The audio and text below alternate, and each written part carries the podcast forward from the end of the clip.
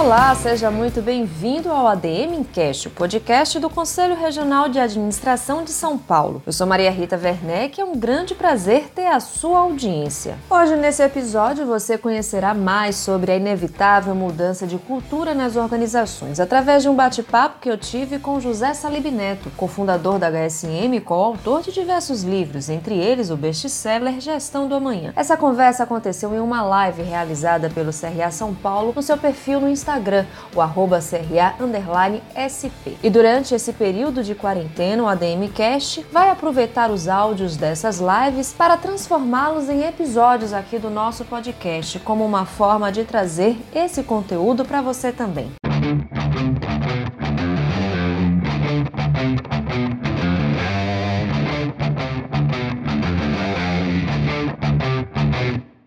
Bom, Salib, para a gente iniciar nessa live, vou pedir para você falar um pouco uh, sobre o que é a cultura organizacional, né? Para as pessoas que ainda estão se familiarizando com esse termo, o que é que ela representa dentro de uma estrutura empresarial? Olha, a gente fala muito em mudança de cultura hoje, mas a grande parte das pessoas, empresas, né, é, profissionais, não, não, não sabem definir muito exatamente o que é uma cultura organizacional. É, e a cultura organizacional talvez é um dos temas é, mais complicados da gestão, porque ele não é tangível, né? Você não, você não pega ele, você não, você não sente, por exemplo. Quando você fala de liderança, fica muito mais fácil falar, porque você vê um líder energético, um líder é, entusiasmador, um líder que tem várias habilidades. Depois você fala de estratégia, é um caminho muito claro para onde a empresa vai, né? Ah, na questão da, da, da, cultura, é uma coisa é, mais é, subjetiva que você não consegue apalpar, porque tem a ver com um comportamento coletivo dentro de uma organização ou dentro de um país, por exemplo. A gente, na verdade, a cultura é muito mais visível, né? Quando você fala cultura de país, né? Você pega, por exemplo, a cultura chinesa, a cultura japonesa, a cultura alemã você vai ver que existe um, né, uma, uma coisa muito comum no comportamento é, daquelas pessoas, né, que fazem com que o país cresça, né? Você vê os japoneses, por exemplo, né? São super metódicos, super organizados, super disciplinados, super detalhistas, né? E não é à toa que, que o país é o que é, né? Aí você compara com a cultura brasileira, aí você entende um pouquinho da bagunça que nós temos aqui nesse país, né? Só que isso é levado é, mais, é, mais para baixo dentro das organizações. E cada organização ela, ela acaba desenvolvendo uma cultura ah, de acordo com o tempo e com os fatos e com os movimentos que acontecem, né? que, que, que provocam comportamentos dentro dessa organização. É, aqui no Brasil, nós nunca levamos muito a sério essa, esse ponto, e as empresas que levaram muito a sério estão tendo muito sucesso. Né? Por exemplo, o, o, o grupo do, do, do, Jorge Paulo Lema, né, Ambev, né, sempre teve uma cultura muito forte, né, um, um tipo de pessoa muito específica para trabalhar lá, uhum. com certo, certas características naquilo que as empresas a, acreditam. Né? Ou você pega, por exemplo, a XP. Né? Se você vê o Guilherme Benchmall, ele a cada, cada vez que ele abre a boca para falar alguma coisa, ele fala da cultura, tem a ver com comportamentos, tem a ver com artefatos, tem a ver com crenças e valores. E com isso, né, você tem uma, uma, uma um comportamento é, bem é, forte, bem parecido, que faz com que as coisas aconteçam, entendeu? As coisas acontecem de acordo com aquele tipo de cultura, né? É, porque se você tem uma organização, cada um acreditando numa coisa, então você não tem uma organização que que ela não, não, não tem alinhamento, ela não tem direção, né? Então, a, quando você tem uma cultura forte, as pessoas só no olhar já sabem o que fazer, já sabem o que reagir. Às vezes você tem uma, uma definição de cultura que eu gosto muito, é aquilo que as pessoas fazem quando o presidente da empresa não está na sala, né? E, então, é, a gente começou a estudar esse tema, na verdade, é, como você bem disse, nós somos autores do livro Gestão do Amanhã, e, quando e quem endossou o livro foi o próprio Jorge Paulo Lema. Quando nós fomos dar o livro para ele, ele falou, Salib e Sandro, nós adoramos, eu adorei esse teu livro, é maravilhoso.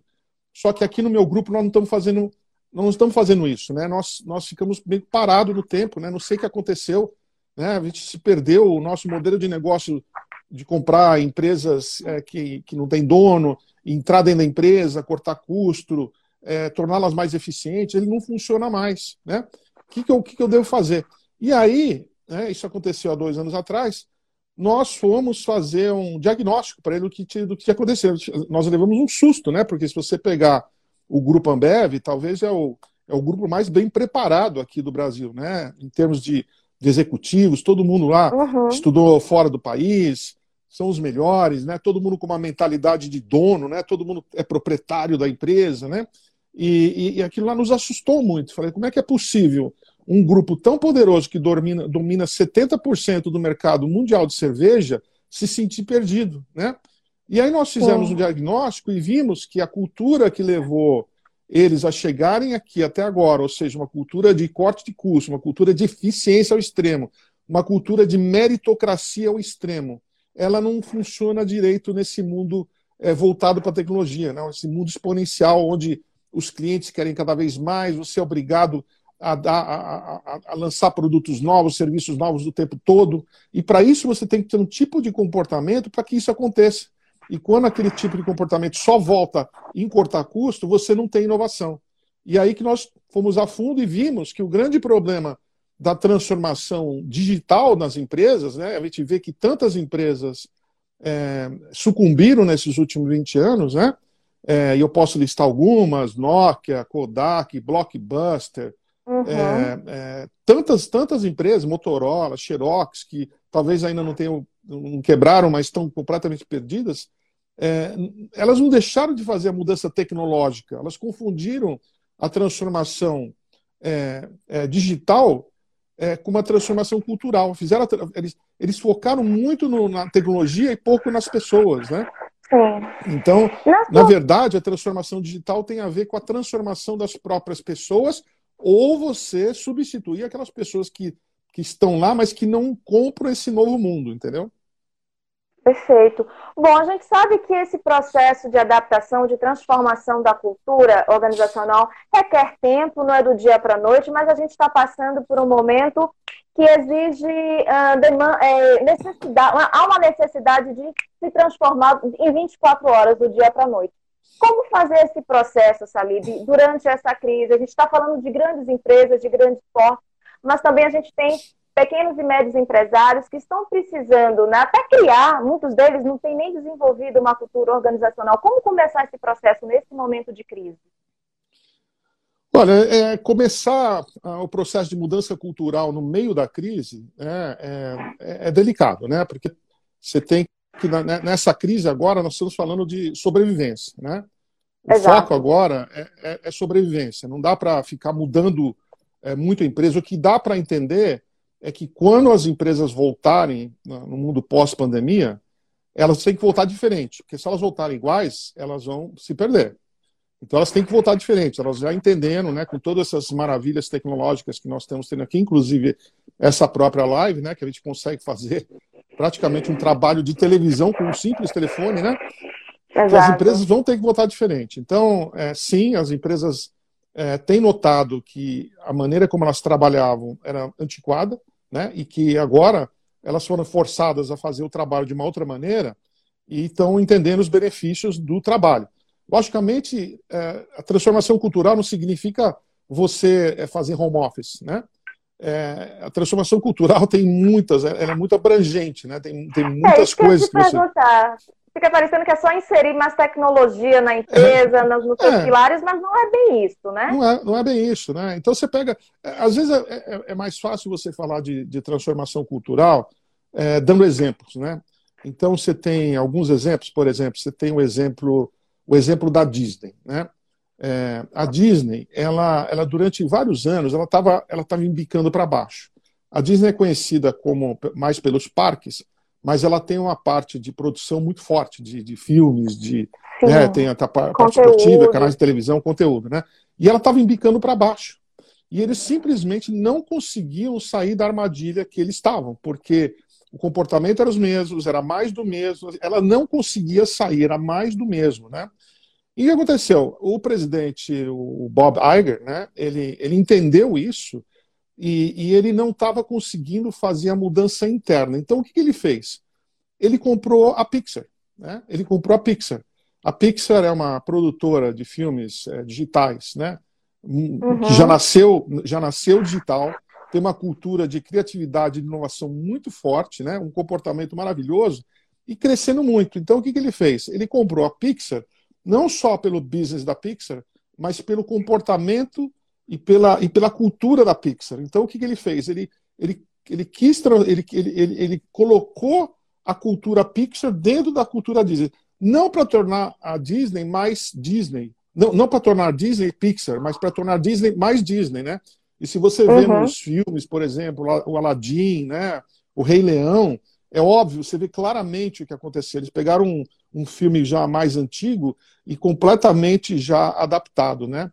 E, e outro exemplo de transformação cultural é, muito forte, né? E são poucos os exemplos, né? Infelizmente são poucos, né? É o da própria Microsoft, né? O exemplo da Microsoft muito, muito, muito dramático, porque o Bill Gates vendeu todas as ações, o Steve Ballmer continuou lá, mas saiu da empresa. Todo mundo achou que a Microsoft ia morrer. Aí aconteceu, um cara que estava lá dentro, né, um engenheiro, o Satya Nadella, um indiano, simplesmente quietinho, ele viu que, que, que a cultura que, que o Bill Gates criou, ela não funcionava mais nesse mundo também de várias opções. Era uma cultura, nós sabemos tudo, uma cultura de, de silos, né, que tinha o grupinho que sabe isso, o grupinho que sabe aquilo, uma cultura uhum. que, que nós somos bom demais, não fazemos parcerias com ninguém nós sabemos tudo, nós não queremos aprender. Né? Isso estava fazendo com que a Microsoft estava indicando para baixo. Então ele iniciou um processo de transformação cultural muito forte, né? sabendo que era uma coisa de longo prazo, e demorou três anos. Né? E ele escolheu, ele, ele basicamente fez esse trabalho de transformação cultural baseado num livro que chama-se Mindset. O Mindset é um livro da professora Carol Dweck, lá da Stanford, né?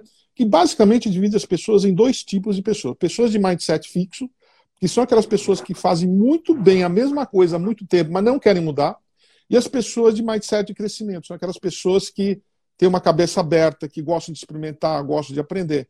Então ele separou essas pessoas e, baseado nisso, ele fez uma auditoria dentro da empresa, tirou as pessoas de mindset fixo, ou deu chance deles mudarem, também é possível mudar, uhum. com muito esforço e muito treinamento, né? E conseguiu fazer uma mudança espetacular na Microsoft. E o resultado é maravilhoso. A Microsoft hoje faz parceria com todo mundo, é né? uma empresa que aprende, uma empresa inovadora, uma empresa mais leve, né? Tanto que ele mudou até, a, até, até a, o propósito da, da Microsoft. Né? O propósito da Microsoft com o Bill Gates era um computador em cada casa, em cada organização. A, o, ele mudou o propósito, porque para você mudar a cultura, você tem que mudar o propósito da empresa também. E ele e mudou. Você, o, o, propósito hoje da empresa é, é capacitar as pessoas e as organizações a conquistarem mais, atingirem mais, fazerem mais. Olha que propósito maravilhoso, né?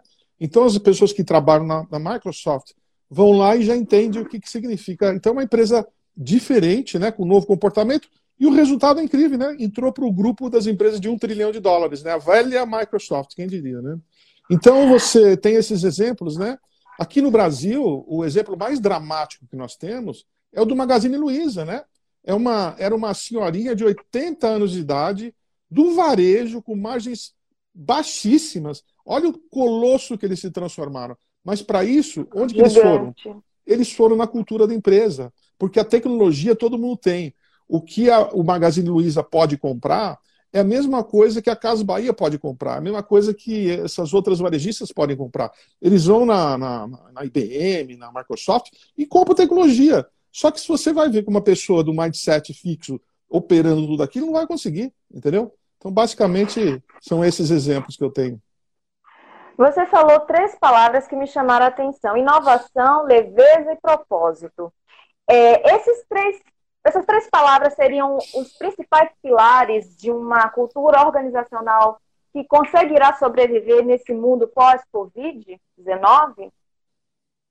Olha, são, são muito importantes, né? Eu diria que o tripé da, da gestão, né? Eu e o Sandro trabalhamos muito nisso. São três, né? É liderança, estratégia e cultura. Isso aqui é, é a base, a, a trinca, o tripé que segura qualquer organização. E os três têm que andar juntos, né? E quando isso acontece, o resto, quando, quando esses três, quando a liderança é certa, quando a estratégia é certa e quando a cultura é certa, todo o resto funciona. entendeu? A inovação é parte de, de uma dessas coisas. Tá? Agora, com relação ao, pós, ao mundo pós-Covid, nós estamos numa situação que só Deus sabe agora, né? Então... Não, eu, ia, eu tenho uma pergunta até especial para você, porque você é uma pessoa com contatos incríveis né, da área da gestão. Eu vou citar alguns nomes. Felipe Kotler, Jim Collins. Eu queria saber se você tem tido oportunidade, teve oportunidade de saber, de conversar com eles, o que, que eles estão pensando sobre essa crise que a gente sabe que é iniciada na saúde, mas tem um impacto imenso, imensurável no, na economia. O que, é que eles estão pensando sobre esse momento? O que é que você tem acompanhado no exterior, né? Porque a gente tem trazido muito para a nossa realidade aqui do brasileiro, mas o que é está acontecendo lá fora? Ah, essa é uma conversa longa, né? Uma opinião que, na verdade, hoje, se você vê, o mundo está dividido entre, entre pessoas que ficam dentro de casa e pessoas que podem ficar fora de casa, né? Ninguém tem, tem uma certeza exata, né? Acho que está todo mundo ainda em estado de choque, né? E uhum. as empresas que sobrevivem, que vão sobreviver, que vão ter sucesso, são aquelas empresas que têm uma gestão forte, né? Porque a gente estava vivendo um mundo de bonança, né? Com juros baixíssimos, né? As vendas já relativamente fáceis, crescimento econômico grande. Sim. Quando você tem bonança, né? Todo mundo é bom na bonança, né? Mas quando chega a crise, aí que você tem que mostrar que você, que a tua gestão é, é muito boa. Então você precisa estar alinhado com a cultura, você precisa estar alinhado com, as, com a liderança, você precisa estar alinhado com o tipo de funcionário que você tem dentro da empresa, você precisa estar alinhado com a estratégia certa, você precisa estar alinhado com a tecnologia. E esse alinhamento, ele dá muito trabalho, né? E não é todo mundo que quer fazer. A pessoa quer vender, ter lucro e ir embora, né? Mas o trabalho de, de, de casa é como educar um filho, né? Se você não, não gasta o tempo ensinando, cultivando tudo, não vai. E, e as pessoas têm, é, têm dificuldade porque tem porque a maior mudança que você tem que fazer na empresa não é na tecnologia, é na, nas próprias pessoas, né? De você entender que hoje, né, a, partir do princípio que a tecnologia hoje ela cresce muito mais rápido do que a nossa capacidade de entendê-la, né? Então, qual o impacto que isso tem nas, nas pessoas é muito grande. E se as empresas não trabalharem com essas pessoas para tentar acompanhar esse ritmo, porque na verdade você nunca vai acompanhar, porque o ritmo cresce ele dobra de, de, de, tamanho a cada 18 meses. Então, o ser humano nunca vai poder acompanhar a tecnologia, mas ele vai poder sobreviver dentro dela e ter sucesso dentro dela. Né? Então, dá muito trabalho. É, é, é de novo, né? É, cultura é como, é, como, é como educar filho. Se você quiser um filho bacana, você precisa estar todo dia, precisa estar presente, precisa jogar no jogo, precisa ensinar, precisa dar bom exemplo. Né? Isso, isso você sabe que não são todos os pais que gostam de fazer, né? E como conseguir, essa desse engajamento né, do time? Por exemplo, você, você falou para a gente que não é um momento, durante a crise, não é o melhor momento para se interferir na cultura organizacional. É o momento de começar a se pensar sobre, mas não de agir. Pós-Covid, como é, conseguir esse engajamento? Porque todo mundo está, estava com muito medo, inseguro, né? É, inseguro até de sair de casa, quem dirá de pensar nessas estratégias é, empresariais. Como é que, como é que um, um líder né, pode conseguir isso nesse momento tão crítico para a gente? Bom, o líder agora ele tem que liderar, né? Ele tem que manter as pessoas é, bem, ele tem que manter as pessoas razoavelmente seguras, ele tem que manter as pessoas entusiasmadas, ele tem que fazer as pessoas produzirem mesmo à distância, ele tem que estar muito perto dos clientes, muito perto dos clientes, como jamais teve, né? E, e realmente e, sobreviver ao mesmo tempo, né? Não, não é uma, uma, tarefa muito fácil. Então, assim, o papel do líder, na verdade, é liderar muito, né? Nunca, nunca o líder foi tão exigido nesses momentos é, de crise.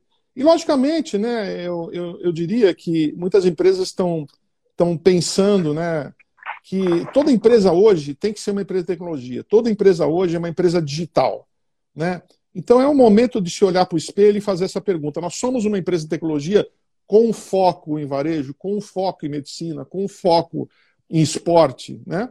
E se a resposta não, nós não somos uma empresa de tecnologia com foco nessas áreas, aí você está com um problema muito sério, né? Então é o momento para ter essa reflexão e fazer mudanças drásticas no tipo de empresa. É, é que nem você trocar de é, mudar a, a, gasolina né, do avião em movimento, entendeu? é, você tem que fazer a roda enquanto o carro anda, né? É, então você tem, logicamente, você tem hoje é, mil possibilidades de projetos digitais, né? Quer dizer, eu e o Sandro é, vimos, né? Nós somos hoje palestrantes, né? Dávamos palestras, dávamos palestras pelo Brasil todo, né? Eu tinha agenda, já tinha agenda de 2000 e que nós estamos 2020, 2020 praticamente praticamente completa, Sim. né? E de repente essa agenda girou, ela zerou. É, logicamente, o que, que nós estamos fazendo com o nosso tempo? Nós estamos é, finalizando, já finalizamos no, no próximo livro, estamos estudando bastante e estamos com um projeto digital bem parrudo, né? Que, que não dependa mais da nossa presença física, né? E bem adaptado. Então, eu acho que toda empresa ela pode, pode se fazer uma, uma mudança para ter um projeto digital forte, né? Você vê que nesse momento, né? Empresas como Magazine Luiza, a Amazon, elas não estão sofrendo tanto como as outras empresas. Né? Logicamente, a natureza do negócio deles é diferente, mas toda empresa precisa ter um projeto digital parrudo. O nosso projeto digital parrudo, ele tem já a primeira parte feita, que chama gestãodoamanhã.com.br, né?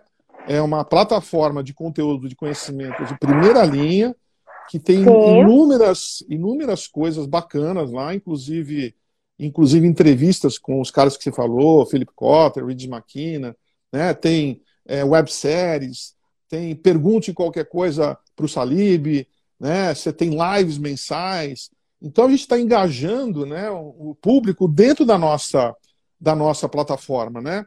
É, e toda empresa hoje tem que entender que ela tem que engajar os seus clientes, ela tem que engajar o seu público, o alvo, dentro do teu, da tua alma da empresa para não depender de fora. Por exemplo, você vê agora, nós somos autores, né?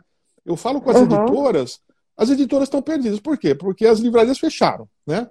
O, elas não elas estão super atrasadas na distribuição digital. O próprio brasileiro não tem nem o hábito de comprar o livro digitalmente, né? E eles, é verdade. E, e, se você ver, você pega uma editora aí que tem 20, 30 anos no mercado, você vai ver o database deles, de quem leu o livro deles, não existe. Não existe. Por quê? Porque eles nunca se preocuparam com isso. Agora, você imagina, se você imagina que se eles fizessem uma plataforma digital há 10 anos atrás, uma plataforma de engajamento com todo o conhecimento do livro, onde as pessoas, como na nossa plataforma, as pessoas basicamente se cadastram, ou seja, dão os seus dados, né? Principalmente agora com esse serviço de proteção de dados, se as pessoas não te derem os dados, você não pode fazer nada com elas. Mas a partir do momento Sim. que elas dão os dados, você já tem elas dentro do seu mundo, né? Agora, você imagina se as editoras tivessem feito isso há 10 anos atrás, com todos os leitores dos livros. Eles teriam milhões de pessoas engajadas e simplesmente no lançamento de um livro, era só lançar, independente de, de Covid, do que acontecesse. Mas elas não têm, elas não têm um nome, um nome. Então eu estou aqui, eu acabei de lançar, eu acabei de lançar o livro aqui, o, o novo, o, o, algoritmo da vitória. O né? algoritmo né? da vitória. E estamos aí é, correndo atrás, né, dos, do, dos clientes. Então essa plataforma do que nós temos, né, do gestão do manhã, é uma plataforma que já está com seus 3 mil. A gente, a gente quer chegar a 100 mil clientes. É, 100 mil, não clientes, 100 mil é, membros. Imagina quando a gente tiver 100 mil membros, o que, que a gente pode fazer? Então as empresas hoje têm que entender que elas têm que, elas têm que criar o seu próprio o seu próprio ecossistema, né? Não pode mais depender de ecossistema dos outros. É exatamente aí que o Magazine Luiza é, o Magazine Luiza é um tem certeza. Né?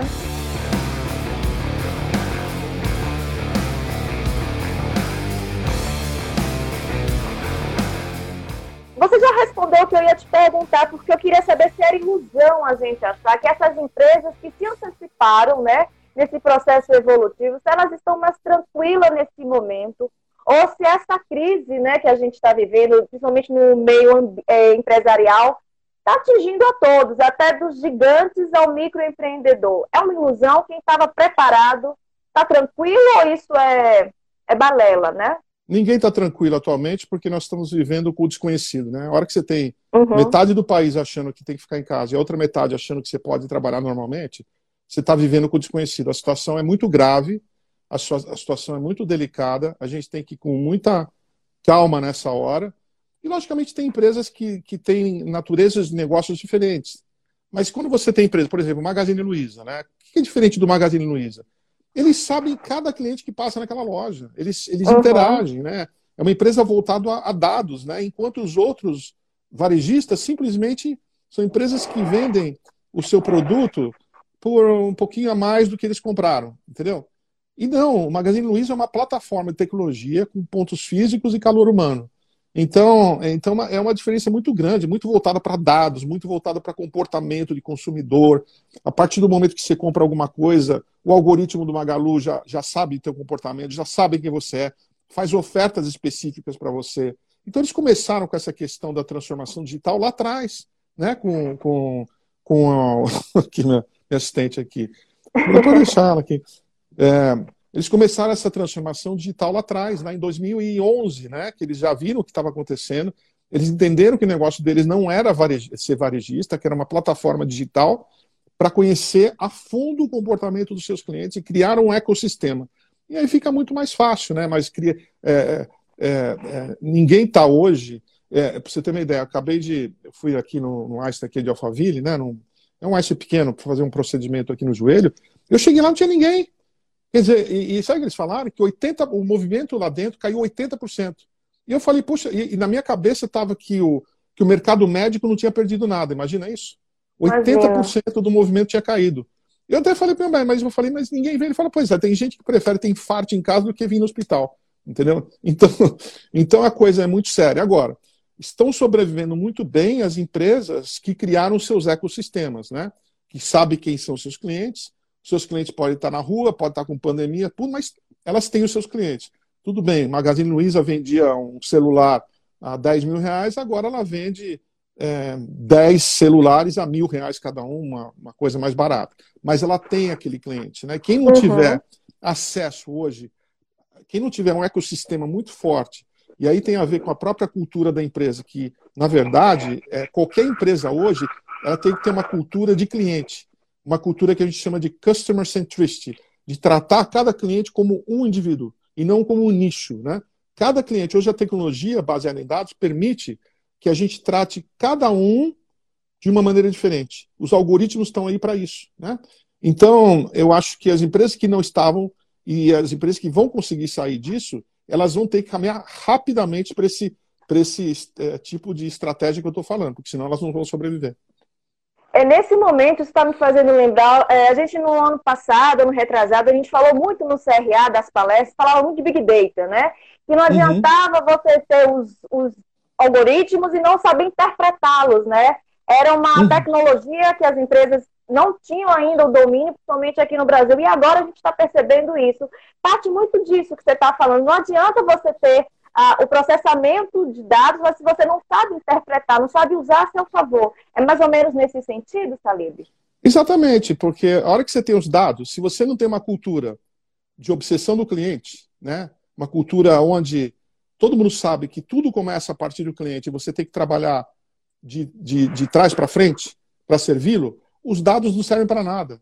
Entendeu? Porque os dados eles têm que servir para dar o caminho para você poder servir o cliente de uma maneira muito melhor.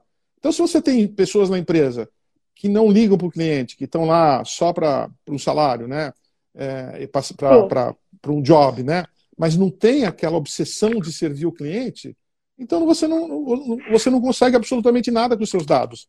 Isso independe eles... do porte, né, da empresa. Hoje em dia, você é uma empresa pequena, você tem um WhatsApp, você tem um perfil no Instagram, você pode se aproximar mais do seu cliente, não é verdade? Com certeza, com certeza. Eu digo, eu tenho uma, para dar um exemplo de pessoa de, de coisas bem, bem pequenas, não adianta a gente ficar falando de Apple, de, né? Uhum. Estou falando, por exemplo, eu tenho uma terapeuta aqui, eu fui tenista profissional no passado e eu carrego muitas dores comigo, né? E eu tenho uma terapeuta aqui do meu lado que ela trabalha para um, ela trabalha para um, para uma, uma é, tipo de um, de um salão, né? E ela é maravilhosa, ela está fazendo pós-graduação, ela é uma pessoa simples, mas que está fazendo pós-graduação, está estudando. E ela tem uma mão que é impressionante. Eu saio de lá, ela me conserta todo, né?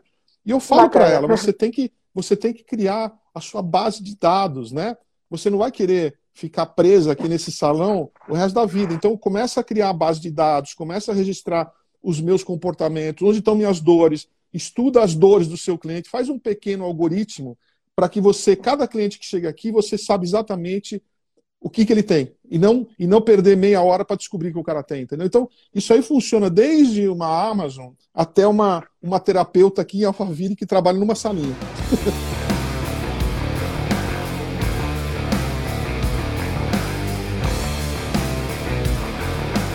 Bacana. Bom, Salib, você falou que foi tenista no passado, a gente agora vai. Me, me, fez lembrar um pouco, você também já falou do seu novo livro, Algoritmo da Vitória, que você é, é está lançando em parceria com a Adriana Salles Gomes.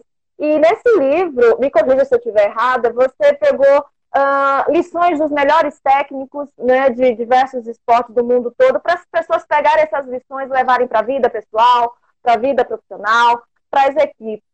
Inclusive, o, o, técnico, não vou lembrar o nome dele agora, do Michael Phelps, uh, falou muito bem do seu livro, diz que são lições que as pessoas devem levar para a vida inteira. Qual é a minha pergunta? Qual o momento que a pessoa deve se posicionar, sem dar spoiler, por favor, deve se posicionar diante de um conteúdo assim, né? Frente a lições que deram certo, a experiências que deram certo, como é que ela pode escolher, né? O que é que ela pode adaptar aquele problema que ela está vivendo, seja na vida pessoal, no empresarial, porque são livro, é um livro com dicas de sucesso, mas às vezes as pessoas acabam escolhendo caminhos que não são tão adaptáveis para ela. Dá uma orientação para quem está procurando né, um alinhamento nesse sentido. Então, está é, tá aqui né, o livro Algoritmo da Vitória, lições dos melhores técnicos esportivos do mundo para você aplicar em seu time, sua carreira e sua vida. Eu tenho que explicar um pouquinho, para responder isso, eu tenho que explicar um pouquinho a origem do livro. Né? Eu fui, Por favor. Eu fui tenista profissional, joguei tênis na Universidade Americana, né? Eu sempre fui fascinado por tênis, tênis sempre foi minha paixão. Eu quis, a minha vida era, era eu sonhava em jogar o Wimbledon, os grandes torneios, né? E eu consegui jogar o que eu consegui jogar. Mas, na verdade, eu, eu acabei minha carreira é, sem saber até onde eu poderia ter chegado, porque eu nunca tive um grande técnico. Eu tive bons técnicos. Eu tive um técnico que foi praticamente meu pai. Eu, inclusive, dedico o meu, o meu livro para ele. Mas ele foi mais pai do que técnico, né? Então, e, e, eu via a universidade que a gente jogava, que era uma das universidades que a gente jogava, que era a universidade concorrente nossa, a grande rival, eles tinham um técnico espetacular, porque eu jogava com um cara deles no primeiro ano, ganhava fácil, no segundo ano ganhava duro, no terceiro ano o cara ganhava de mim. Né? E eu ficava eu falei assim, porra, como é que esse cara consegue progredir tão rápido e eu não, né? Então eu, eu acabei minha, minha carreira com essa, com essa pergunta, né? E aí, quando eu comecei a entrar no mundo do business, no mundo de, de mudar as pessoas através da gestão, eu falei, por que não estudar é, os grandes técnicos da história do esporte que conseguiram fazer com que seus times ganhassem muitos torneios durante anos, que conseguiram fazer com que seus atletas ganhassem muitos torneios ganhasse muitas medalhas durante anos. E eu fui, nós fomos estudar né, esses técnicos com uma cabeça mais voltada para o mundo da gestão, assim, um mundo mais conceitual. Né? Então nós fizemos um livro que ele é, ele é importante para os técnicos e é importante para as pessoas. E aí nós chegamos a algumas as etapas do algoritmo, que são oito, né? E, e, e, a partir da pesquisa que nós fizemos, fizemos uma pesquisa muito parruda, né? Com mais de 60, 70 livros, com uma equipe pesquisando. Eu mesmo fiz três viagens para os Estados Unidos para entrevistar grandes, muito desses técnicos, técnico de futebol americano, técnico de basquete, técnico de tênis, atletas, Michael Phelps, o Guga, né? Não só os técnicos, uhum. para saber realmente como é que eles fazem funcionar aquela máquina. E nós chegamos na, nas oito etapas do algoritmo, né? Que eu aconselho muito as pessoas comprarem, porque dá uma, dá uma visão é, diferente, né? É, daquela visão que nós estamos acostumados, pô, você precisa melhorar, você precisa liderar, você precisa isso, você precisa aquilo. Só que a hora que você bate de frente é muito difícil. E quando você vem com alguma analogia, principalmente do esporte, que é uma coisa que todo mundo gosta, né, fica mais fácil entender de como um técnico consegue fazer o time dele. Nós temos aqui no Brasil alguns exemplos, né? O Bernardinho, o Zé Roberto Guimarães, uhum. nós temos o Tele Santana, né? Isso que me parte o coração, porque eu sou palmeirense, mas tive que escrever dele, não teve jeito, né? Temos o, Nuno Cobra com o Ayrton Senna, temos o Larry Passos com o Guga, né? Então nós temos cinco exemplos, mas nós temos mais de 50 exemplos internacionais. Então a gente pega o desenvolvimento das pessoas, principalmente, né? A, a, o que a gente chama de farming, né? De você cultivar as pessoas, né? Porque geralmente as empresas, as organizações estão sempre caçando, né? Caçando um cara bom, caçando um, um cara bacana, mas, mas ninguém tem aquela paciência. Né? Lembra do filho que você tem que ter a paciência, você tem que cultivar, você tem que ensinar valores, você tem que ensinar a pessoa a competir, você tem que ensinar a pessoa a, ganha, a ganhar, o que, que é uma vitória, a ganhar um jogo, depois ganhar um campeonato. Então tem todo um processo, e esses técnicos, eles são grandes farmers, né? Em, em inglês significa cultivar, ou seja, fazendeiros, né? É, depois nós somos para comunicação. A gente viu que esses técnicos eles têm uma maneira diferente de comunicar. Às vezes eles são obrigados a adaptar sua própria comunicação a diferentes estilos. Né? E aqui no, nas empresas, no mundo empresarial, a gente tem aquela uma comunicação do líder para todo mundo. E o cara acha que todo mundo entendeu. Não. Né? Se você pegar, por exemplo, o Pep Guardiola, no time dele lá, quando ele treinou, acho que o Bayern, né, na, na, na Alemanha, ele, ele tinha um jogador que era um, um, cara extremamente culto, tinha feito faculdade, tinha, era um cara muito profundo. E depois ele tinha um outro jogador que veio da favela. E ele não tinha. A linguagem dele com os jogadores era diferente. Né? Por isso que ele fazia uhum. o, time, o time sempre ganhar. Então, esses técnicos eles têm uma, uma linguagem que vai se adaptando a cada jogador para que os jogadores se, se, se, mexam depois, né? que se movam. Então, a, a, a questão é muito forte. Tem outros outros é, capítulos, outras etapas do algoritmo no livro que são, são muito legais, né? E eu aconselho todo mundo a ler. Inclusive agora, pessoal, o brasileiro não está acostumado, né? Agora que eu tô, que eu virei vendedor de livros aqui, porque as livrarias fecharam, né? O pessoal não está acostumado a comprar na Amazon. Quantas pessoas me, me mandam mensagem pelo, pelas redes, falam assim, onde eu compro o livro? Eu falei, pessoal, Jesus do céu, vai na Amazon e compra. Chega em dois dias. Né? Então o brasileiro não tem nem não está nem acostumado com isso, né? Impressionante. Eu estou levando é, alguns tenho... sustos nessa. Então, eu tenho acostumado até falar aqui nas nossas lives que o, a, essa crise, né, essa pandemia, também está servindo para fazer as pessoas acordarem para outras realidades. Por exemplo, essa falta de conhecimento desse mundo digital, né, que está tão inserido na nossa vida, mas acho que as pessoas acham que é só ter um celular, um WhatsApp, uma rede social. Não, tem muito mais eu acho que essa experiência que a gente está tendo agora da quarentena está despertando um novo mundo. É, e aproveitando isso, Salib, eu vou entrar também numa outra, numa outra questão que está inserida também nessa era digital, que é a liderança 4.0. Né? É o novo perfil de líder. A gente tem falado muito lá no canal do, do CRA. É, a gente fez uma matéria especial na revista DN Pro sobre isso. Eu queria que você falasse um pouco sobre a importância também dessa transformação do líder. O que seria, né, em poucas palavras, que eu sei que é um assunto muito extenso, o que, é que seria um líder 4.0? Qual a importância dele nesse momento para uma empresa? Então, isso tudo começou com a nossa observação que, que, que é, nunca houve na história do mundo empresarial tantas empresas que se perderam nesses últimos 20 anos. Isso é fato. Né? Kodak, Nokia, Blockbuster, BlackBerry, Motorola, Xerox, empresas icônicas, né? Aqui no Brasil, toda a mídia, né? Agoniando aí, fazendo esse barulho enorme, né? É, é, editor, livrarias, editoras, varejos, todos os setores foram disruptados, né? E aí nós somos tentar entender, né? Nós somos é, buscar quem era o líder dessas empresas, porque no final das contas uma pessoa é que vai responder por todo mundo, né? É o presidente dessa empresa. Então, nós Exato. estudar é, esses líderes dessas empresas que se perderam. Né? E, por incrível que pareça, esses líderes, se você for ver o currículo deles, era um currículo assim é, invejável em termos de sucesso empresarial, tiveram muito sucesso durante anos. Era um líder que, que conseguiu é, resultados espetaculares para suas empresas, né? mas que depois não conseguiram desenvolver novas habilidades para competir nesse mundo digital. Eles tinham habilidades muito bem fundamentadas de comunicação, de trabalho em equipe, de inspirar, de fazer todas aquelas coisas que o líder deve fazer, né? E aí nós falamos assim, mas porra, se esses caras tiverem, e não, caras que se formaram em Harvard, no MIT, uhum. em Stanford, como um cara desse consegue fazer com que a empresa se perca? Como um cara desse consegue fazer com que uma, uma grande empresa icônica quebre, né?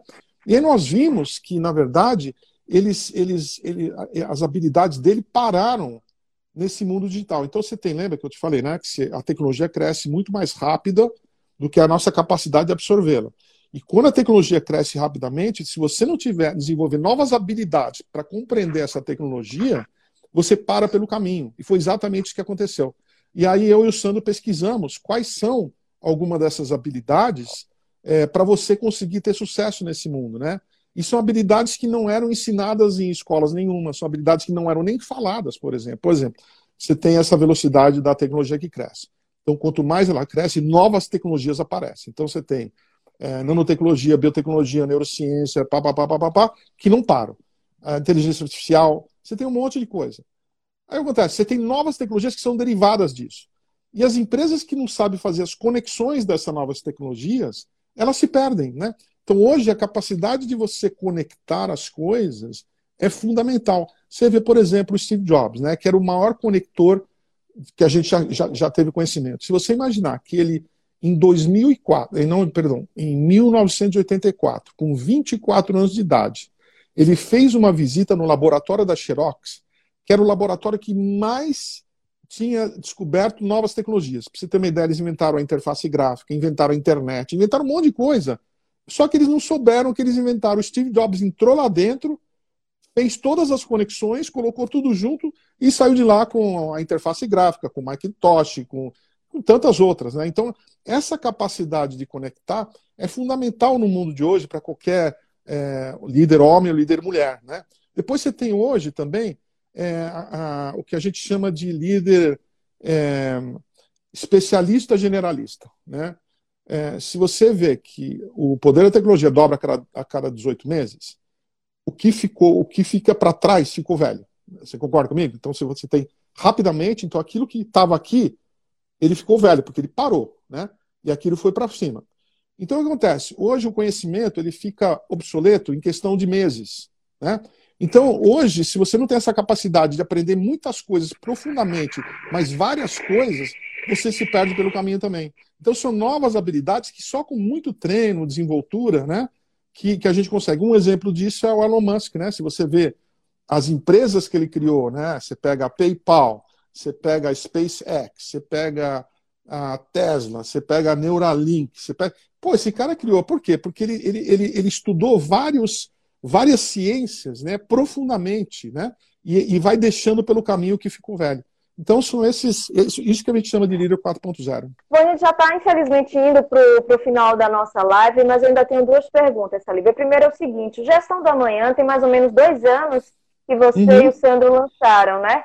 De uhum. lá para cá, o que, é que você acha que o que vocês levantavam né, no livro como um futuro para a gestão, que já é, não é mais nem futuro, já é um presente, já está até em desuso? Que, que essa transformação, essa mudança é tão rápida, né? A evolução das coisas está tão rápida. Queria que você, por favor, falasse um pouco sobre isso. O que é que a gente vê no livro que hoje em dia já não se mais pode se considerar uma evolução, um futuro?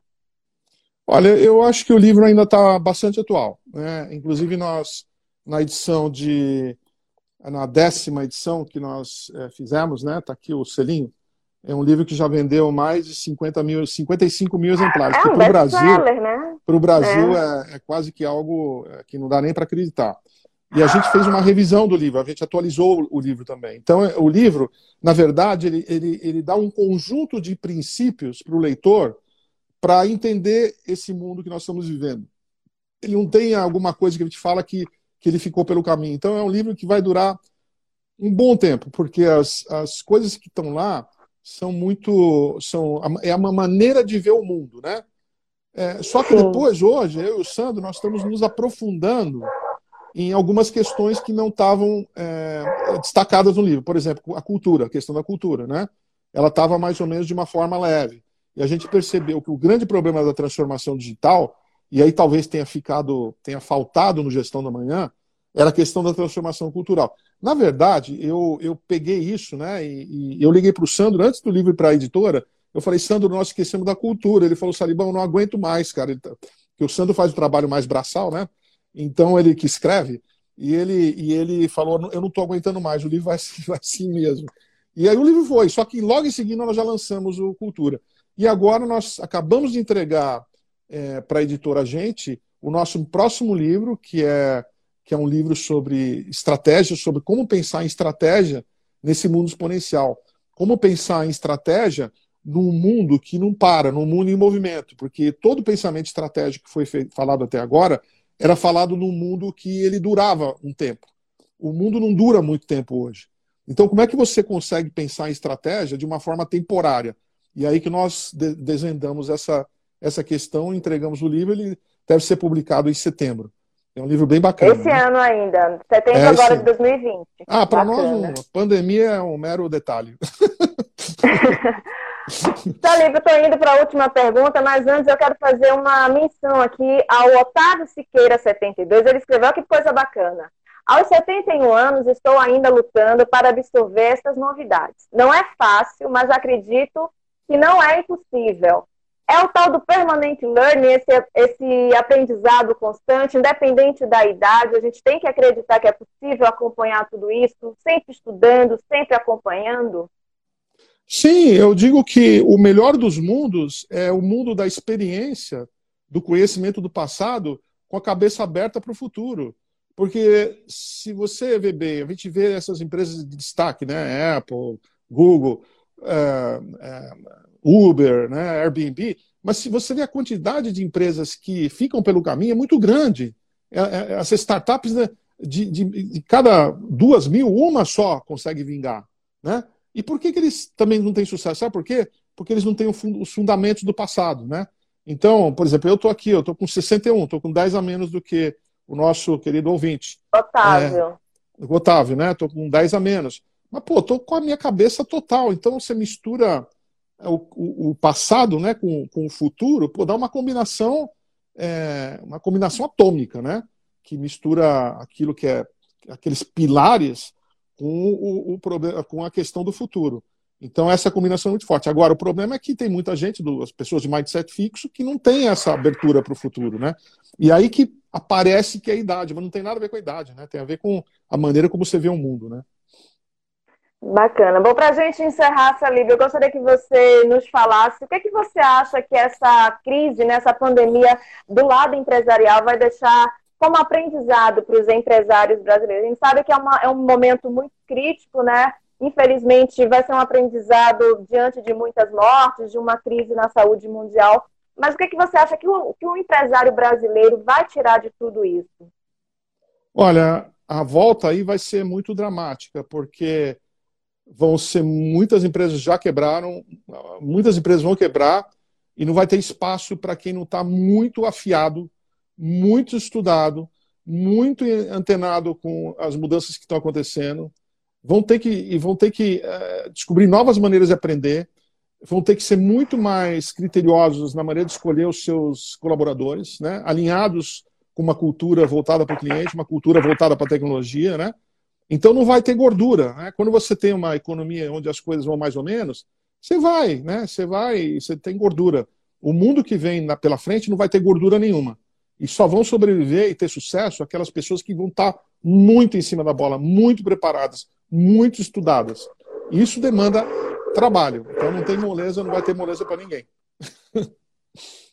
Bacana, Salib. Muito obrigada mais uma vez por você ter aceito o nosso convite. Como eu falei, gente, Salib é um dos palestrantes mais requisitados, não só aqui no Brasil, como no mundo todo. Então, vocês tiveram a oportunidade de ter esse conhecimento compartilhado.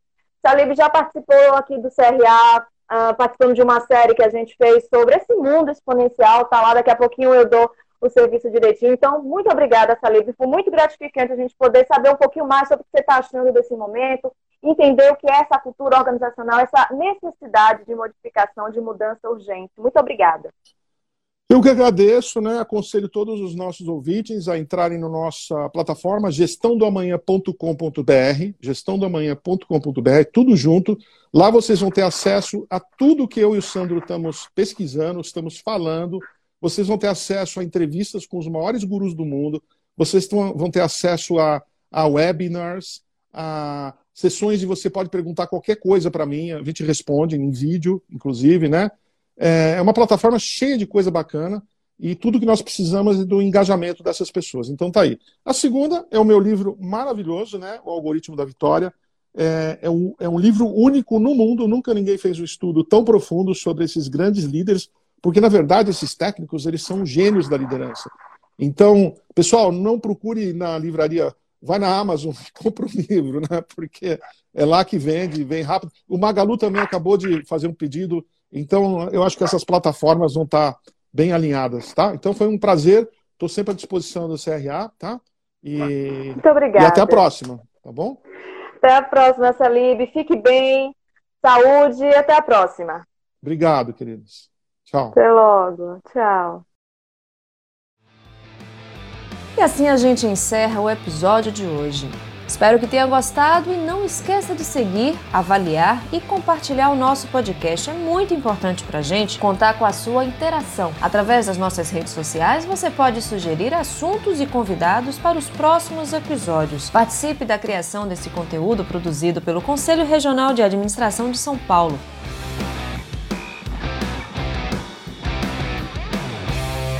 Eu sou Maria Rita Werneck, um grande beijo para você e até a próxima!